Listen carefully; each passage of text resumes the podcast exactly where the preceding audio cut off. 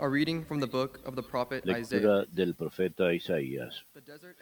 El desierto y el yermo se regocijarán, se alegrarán el páramo y la estepa, florecerá como flor de narciso, se alegrarán con gozo y alegría. Tienen la gloria del Líbano, la belleza del Carmelo y del Sarión. Ellos verán la gloria del Señor, la belleza de nuestro Dios. Fortalezcan las manos débiles, robustezcan las rodillas vacilantes. Digan a los cobardes de corazón, sean fuertes, no teman. Miren a su Dios que trae el desquite, viene en persona, resarcirá y lo salvará. Se despegarán los ojos del ciego, los oídos del sordo se abrirán. Saltará como un ciervo el cojo, la lengua del mudo cantará, porque han brotado aguas en el desierto, torrentes en la estepa, el páramo será un estanque, lo reseco un manantial. En el cubil donde se tumbaban los chacales brotarán cañas y juncos, lo cruzará una calzada que llamarán vía sacra. No pasará por ella el impuro, y los inexpertos no se extraviarán. No habrá por allí leones, ni se acercarán las bestias feroces, sino que caminarán los redimidos y volverán por ella los rescatados del Señor. Vendrán a Sion con cánticos, en cabeza alegría perpetua, siguiéndolos gozo y alegría, pena y aflicción se alejarán. Palabra de Dios, te alabamos, Señor. Nuestro Dios viene y nos salvará. Nuestro Dios viene y nos salvará. Voy a escuchar lo que dice el Señor. Dios anuncia la paz a su pueblo y a sus amigos. La salvación está ya cerca de sus fieles y la gloria habitará en nuestra tierra. Nuestro Dios viene y nos salvará. La misericordia y la fidelidad se encuentran, la justicia y la paz se besan. La fidelidad brota de la tierra y la justicia mira desde el cielo. Dios nuestro viene y nos salvará. El Señor nos dará la lluvia y nuestra tierra dará su fruto. La justicia marchará ante él, la salvación seguirá sus pasos. Nuestro Dios viene y nos salvará.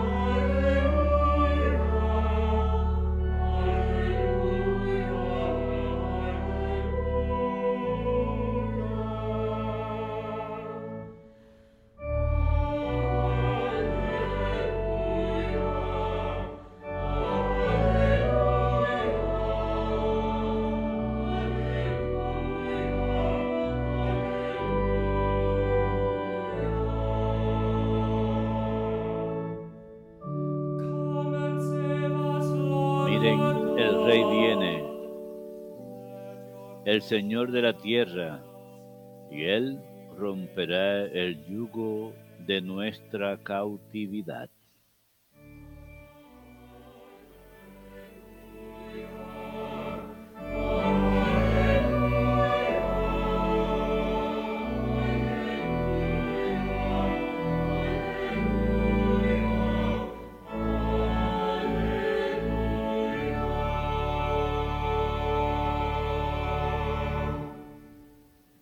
Dominus vobiscum.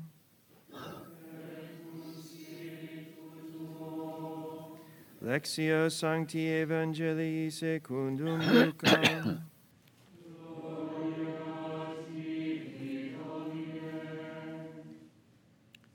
One day as Jesus was teaching, Sucedió que un día estaba Jesús enseñando y estaban sentados unos fariseos y maestros de la ley venidos de todas las aldeas de Galilea, Judea y Jerusalén.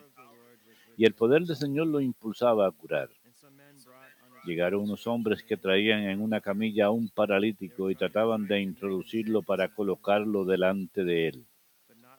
No encontrando por dónde introducirlo a causa del gentío, subieron a la azotea y separando las losetas lo descolgaron con la camilla hasta el centro delante de Jesús. Jesus saw their Él viendo la fe que tenían, dijo, Hombre, tus pecados están perdonados. Los letrados y los fariseos se pusieron a pensar? ¿quién es este que dice blasfemias? ¿Quién puede perdonar pecados más que Dios? Pero Jesús, leyendo sus pensamientos, les replicó, ¿qué piensan en su interior? ¿Qué es más fácil decir? ¿Tus pecados se quedan perdonados o decir levántate y anda? Pues para que vean que el Hijo del Hombre tiene poder en la tierra para perdonar pecados, dijo al paralítico, a ti te lo digo, ponte en pie, toma tu camilla y vete a tu casa. Él levantándose al punto a la vista de ellos, tomó la camilla donde estaba atendido y se marchó a su casa, dando gloria a Dios. Todos quedaron asombrados y daban gloria a Dios diciendo, llenos de temor, hoy hemos visto cosas admirables.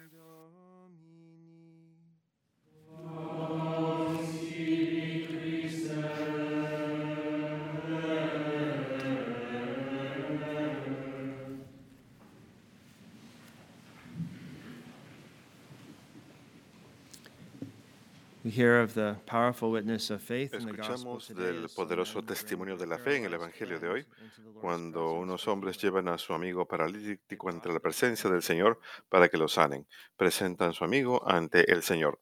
San Lucas nos da el detalle de que como no eran capaces de encontrar una forma de llevar a su amigo por la muchedumbre, subieron al techo y lo descolgaron en una camilla ante Jesús.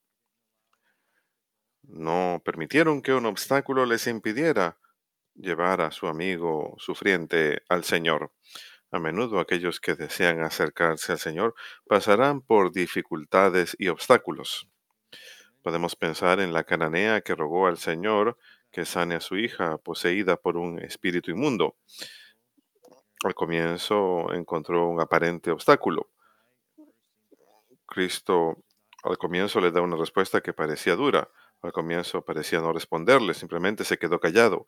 Y cuando ella perseveró, hizo el comentario de que no es justo dar el pan de los hijos y dárselo a los perros, pero ella siguió perseverando. Y a lo largo de este encuentro el Señor conocía el corazón de esta mujer, sabía que ella iba a perseverar, sabía que ella tenía fe, nada más quería que los demás vieran esa fe, quería que los demás vieran la perseverancia y humildad de la mujer. Sabemos que respondió al final a la mujer, oh mujer, grande es tu fe, hágase como deseas. Y su hija quedó sanada instantáneamente. Podemos pensar en Bartimeo, otro ejemplo de encontrar un obstáculo. Estaba sentado al lado del camino, era así, y eh, le grita al Señor que estaba pasando y encuentra oposición. La gente le decía que se quede callado y él siguió llamándolo. Y él también fue recompensado por su perseverancia. Perseveró en buscar al Señor y llamándolo. Y el Señor le dijo, ve, tu fe te ha sanado.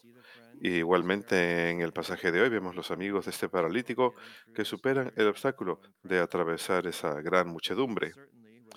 Por seguro hubiera sido más fácil pedirle disculpas a su amigo y decirles hay demasiadas personas. Podemos intentar en otra ocasión cuando haya menos personas.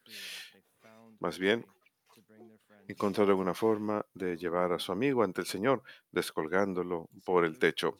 Y San Lucas nos cuenta en el Evangelio de hoy que cuando Jesús vio la fe de esos hombres, dijo, amigo mío, se te perdonan tus pecados. El Señor ve nuestra fe, conoce nuestros corazones, y es por la fe de los amigos de este hombre que el Señor sana al paralítico. Es la fe de este pequeño grupo de amigos que es clave en este momento de gracia en la vida de su amigo.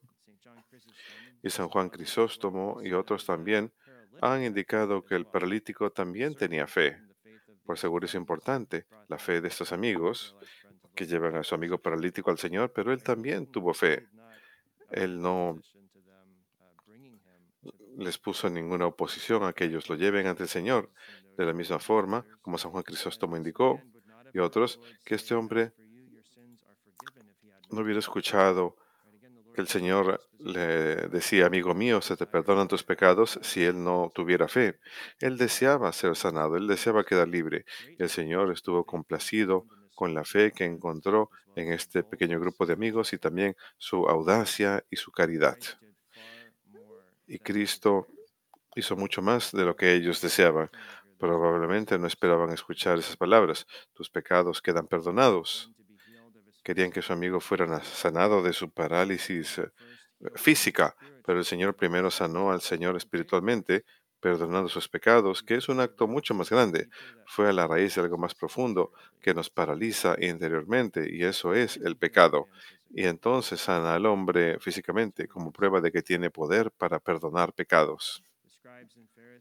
Los letrados y fariseos también hacen un punto muy importante en el Evangelio de hoy cuando dicen y preguntan, ¿quién es, quién sino solo Dios puede perdonar los pecados? San Beda comenta diciendo, ellos efectivamente decían la verdad, pues solo Dios puede perdonar nuestros pecados, quien lo hace a través de otros a quien él ha encargado este poder, tanto en el bautismo como en el sacramento de la confesión. Pero Cristo, al perdonar los pecados como Dios, o sea, con su propio poder, claramente demuestra su divinidad. Y es, es verdad que solo Dios, solo Cristo pueden perdonar pecados. Y también es verdad que Jesús es Dios encarnado y que Él dio su autoridad de perdonar pecados a los apóstoles después de la resurrección, cuando sopló sobre ellos él les dijo, reciban el Espíritu Santo, cuyos pecados perdonen quedan perdonados y cuyos pecados retengan quedan retenidos.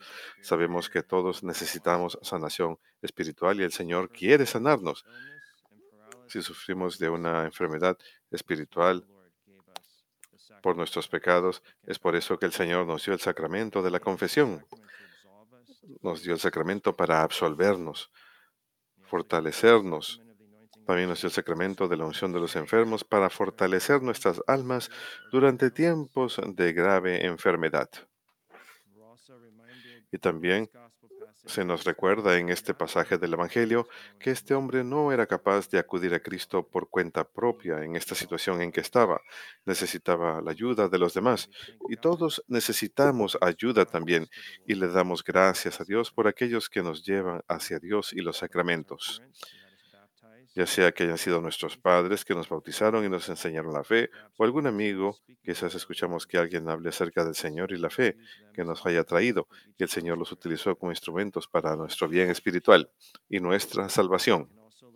Y podemos también aprender a ser diligentes, cuidar de nuestra propia salud espiritual y ayudar el bien espiritual del prójimo.